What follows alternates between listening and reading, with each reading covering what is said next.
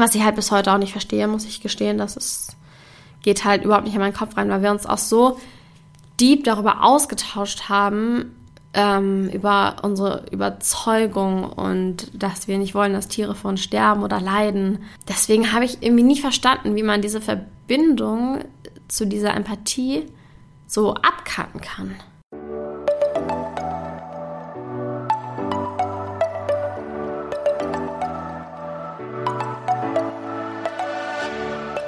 Moin und herzlich willkommen zu einer neuen Folge des Eat Pussy Not Animals Podcast, der Podcast, der dir den Einstieg in die vegane Ernährung erleichtern soll.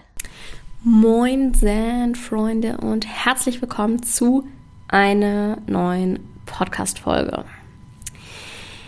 Ich möchte heute ein Thema aufgreifen. Das ist eigentlich ganz lustig, weil ähm, ich sogar vor kurzem ein bisschen Berührungspunkte damit hatte. Zwar eher ungewollt, aber ja, funny Story. Vielleicht starte ich einfach damit. Und zwar, ich war so im Edeka und habe ähm, so, ja, ich weiß gar nicht, ob ich es kaufen wollte, aber auf jeden Fall war da diese Ecke mit diesen Fleischersatzprodukten, die Stars. Ich guck mal so, ne? Und dann habe ich da irgendwie so ein Like Chicken geschnetzeltes gesehen, was auch immer und fand, das sah ganz gut aus von dieser Marke Amidori, heißt sie, glaube ich. Und ich dachte halt, alles von denen ist vegan. Ich nehme es so mit, denke mir gar nichts Böses dabei. So, ich glaube, zwei Tage später wollte ich das machen, gucke ich so drauf, es ist einfach nur vegetarisch. Und das Molkenpulver drin. Und ich war so, nein. I. Das ist so eklig. Und das Ding war, ich hatte es schon aufgemacht und ähm, eins sogar probiert, glaube ich, roh und wollte es halt dann in der Pfanne gerade anbraten. Und dann habe ich es halt erst gesehen. Es war eine richtig dumme Aktion. Ich hatte sogar noch meine Insta-Story dann äh, abstimmen lassen, was ich tun soll. Die meisten hatten äh, dafür gestimmt, dass ich es doch essen soll. Ähm, ja, Fun Fact, ich muss es heute doch wegschmeißen, weil es inzwischen verschimmelt ist, weil ich es die ganze Zeit nicht geschafft habe zu essen. Vielleicht war es auch unterbewusst, dass ich es nicht essen wollte und deswegen, ähm, ja, jetzt doch vielleicht ein bisschen glücklich bin, dass ich einen Vorwand habe, es wegzuschmeißen. Ich weiß, Food Waste ist absoluter Abschaum. Das ist einfach Kacke. Ist richtig Kacke. Noch schlimmer ist, wenn ein Tier für sterben musste, umsonst. Ähm, aber ja, es passiert dem Besten, würde ich mal sagen. So viel dazu. Aber in der heutigen Podcast-Folge soll es auch mehr um die Frage gehen, wie ist es, wenn man sozusagen rückfällig wird könnt euch wieder bei meiner äh, lieben Cousine bedanken. Die hat mich auf die Idee gebracht, diese Podcast-Folge zu machen. Ich weiß gar nicht warum überhaupt, wie sie darauf kam. Aber ich dachte mir, hey, das ist vielleicht mal ein ganz interessantes Thema. Ich, äh, ja, kann ja erstmal mit einer Beichte jetzt vielleicht nicht direkt, aber mit einer kleinen Story in das Thema reinstarten. Und zwar ist es bei mir sehr lange so gewesen, dass ich ähm, besonders in der Zeit, wo ich auf Veranstaltungen gearbeitet habe. Ich habe ja, bevor Corona-Lockdown kam, habe ich in der Veranstaltungsbranche gearbeitet und habe da Service und Bar gemacht und so weiter. Und bei solchen Veranstaltungen gibt es meistens auch Essen. Und da war es ziemlich oft so, dass ich, wenn Kuchen übrig geblieben sind, irgendwie ist ganz oft sehr viel übrig geblieben, dass ich dann durchaus mal was davon gegessen habe, vielleicht auch nicht unbedingt wenig. Und es war oft halt nicht vegan. Also eigentlich war es nie vegan. Es war sehr selten vegan, sagen wir so. Wenn es vegan war, habe ich mich immer richtig doll gefreut. Aber diese Kuchen war eigentlich nie vegan. Das waren diese, weiß nicht, die du tiefgekühlt holst und dann auftaust. Und das hat sich zwar auch irgendwie ein bisschen eklig und scheiße angefühlt in dem Moment, aber im Nachhinein dachte ich mir halt auch, ist halt egal, weil ob es im Müll landet oder bei mir ist dann ja im Endeffekt Lachs, weil ich habe keine Unverträglichkeit, also mir schadet es nicht so in dem Sinne. Ähm, ja, ich weiß nicht, ich glaube, da muss einfach jeder die Entscheidung für sich treffen, ob das jetzt total scheiße ist oder ob man das mal bringen kann. Ich finde halt einfach dieses, wenn es sowieso wegkommt, dann ähm, ja, zählt es für mich nicht so richtig. Also klar, ist irgendwie auch noch eklig. Ich würde es auch nicht mit allen Sachen machen, muss ich sagen. Also wenn ich so ein Käsebrot hätte, ich würde es nicht anrühren. Das finde ich, äh, ich weiß, das ergibt so keinen Sinn, aber es ist so kopftechnisch bei mir, so dass ich da dann sagen würde, nee, das finde ich weird. Fleisch sowieso gar nicht. Fisch auch nicht. Eier auch nicht. Aber wenn es so in einem Gebäck drin ist, dann ist es halt nicht mehr so ersichtlich. Denke ich mir. Aber gut, ihr dürft mich auch gerne judgen, deswegen habe ich auch kein Problem mit, weil ähm, im Nachhinein finde ich es auch eigentlich ein bisschen dumm und uncool. Aber wie gesagt, im Endeffekt wäre es halt im Müll gelandet. So. Ähm, das ist jetzt meine Story zu dem Thema. Wobei ich mir das mit diesem, wenn man es jetzt als rückfällig werden ausdrücken will, stelle ich mir halt doch mehr so vor, dass man dann schon aktiv Geld dafür ausgibt und sich aktiv dafür entscheidet, wieder halt diese Produkte zu konsumieren. Ich finde es ein bisschen so, dieses rückfällig werden ist vielleicht auch ein bisschen schlechter Ausdruck dafür, weil man ja nicht von der, obwohl, vielleicht kommt man schon ein bisschen von der Sucht los. Ich meine, so eine Käsesucht kann schon irgendwie da sein, wahrscheinlich weniger wegen des Käses als mehr dieses ja, salzige, was man noch an Chips hat. Zumindest habe ich das mal so gehört. Irgendwie hatte ich zwischendrin immer diese Theorie gehabt, dass, oder gelesen gehabt und dann geglaubt, dass ähm, so süchtig machende Stoffe in Käse drin sind. Ursprünglich, um dem Kalb halt das, sich das daran gewöhnt, die Milch von der Mutter zu trinken. Ich weiß nicht, ob das stimmt. Ich glaube, es war dann wieder überholt und es ist nicht wahr. Aber viele Menschen sind ja schon irgendwie käsesüchtig oder behaupten es von sich selber. Ist ja ganz häufig, dass man so ist, ja, ohne Fleisch easy, aber ohne Käse könnte ich nie leben. Also das habe ich zumindest ziemlich oft gehört. Und äh, deswegen, vielleicht ist es schon so ein bisschen eine Sucht, wovon man loskommt. Aber ich finde, ah, es ist ein bisschen schwierig, finde ich, dieses rückfällig werden, weil es ist ja nicht so, dass man gezwungen wird, vegan zu leben. Es ist ja oder sollte zumindest eine eigene Entscheidung sein, weil wenn man das nicht aus einer intrinsischen Motivation raustut, sehe ich da persönlich halt jetzt auch nicht so eine langwierige Zukunft drin. Wenn man es aus einem Zwang macht, dann will man es ja eigentlich nicht tun. Und dann denke ich mir, ist es halt logisch, dass man dann ja vielleicht halt rückfällig wird.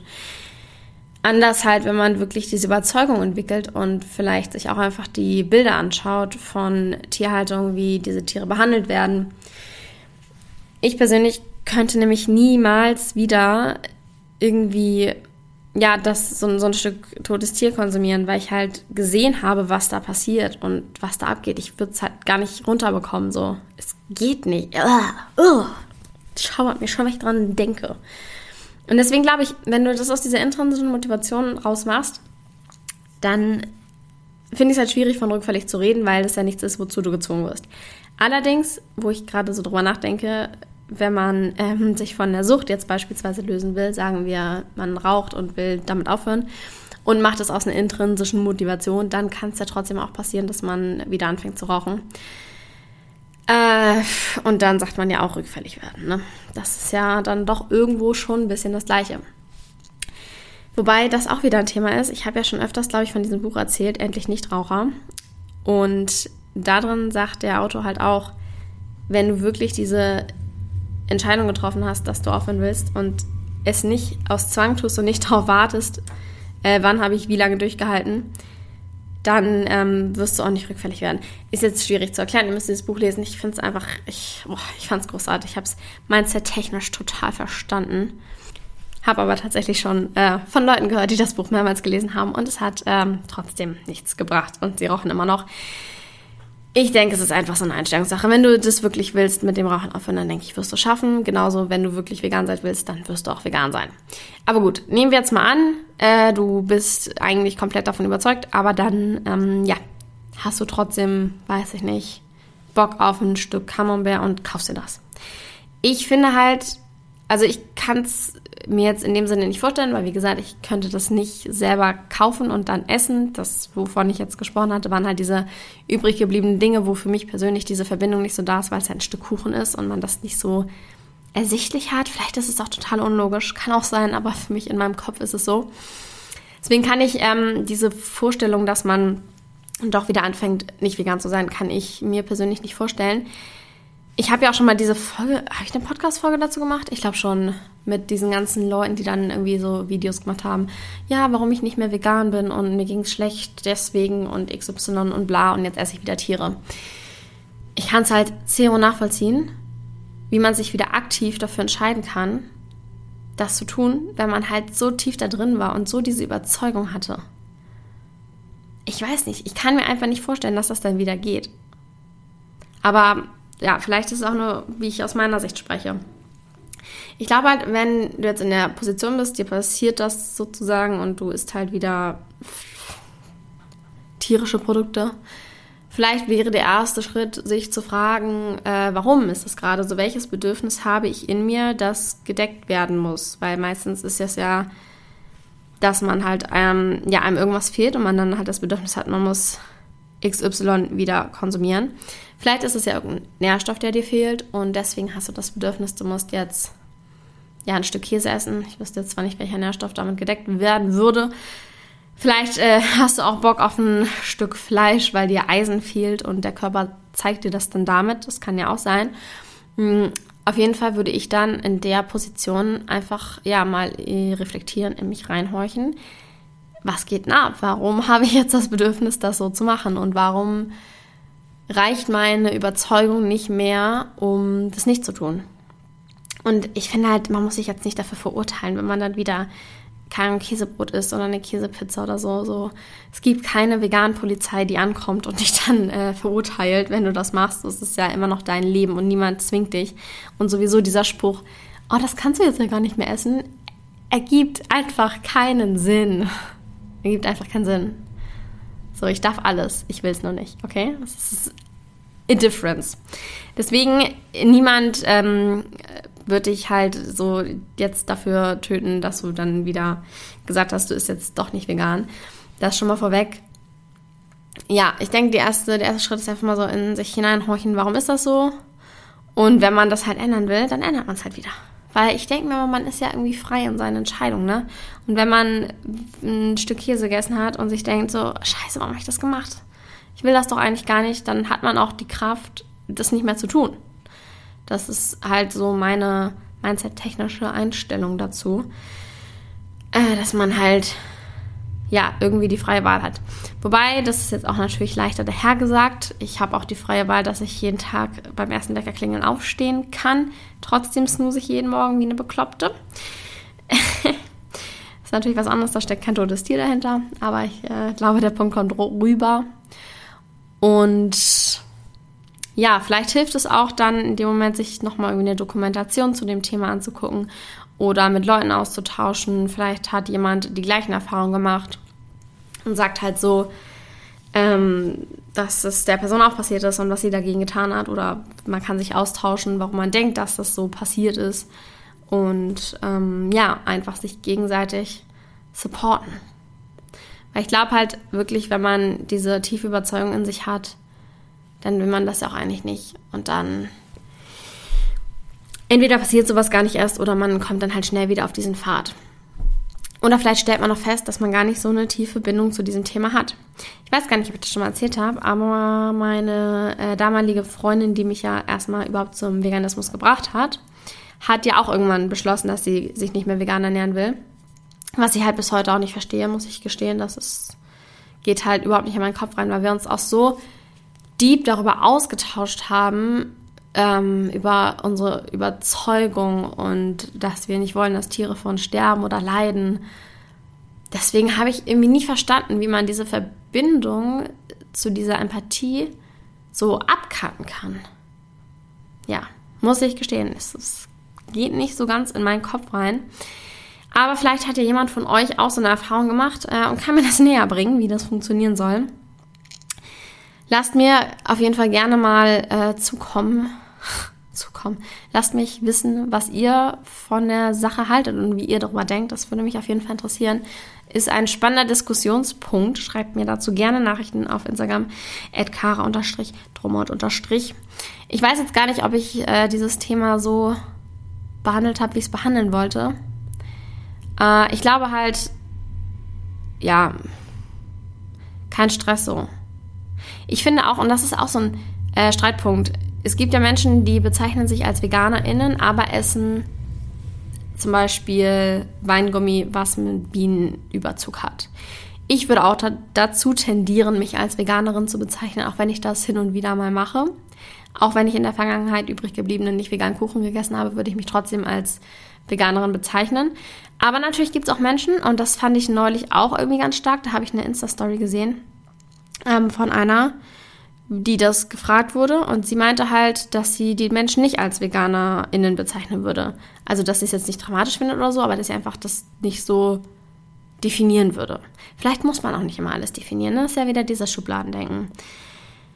Anyways, ich äh, finde halt, auch wenn man jetzt mal in seinen, keine Ahnung, wie viele Jahren vegan ein Stück Käse gegessen hat, ist man trotzdem eine vegane Person.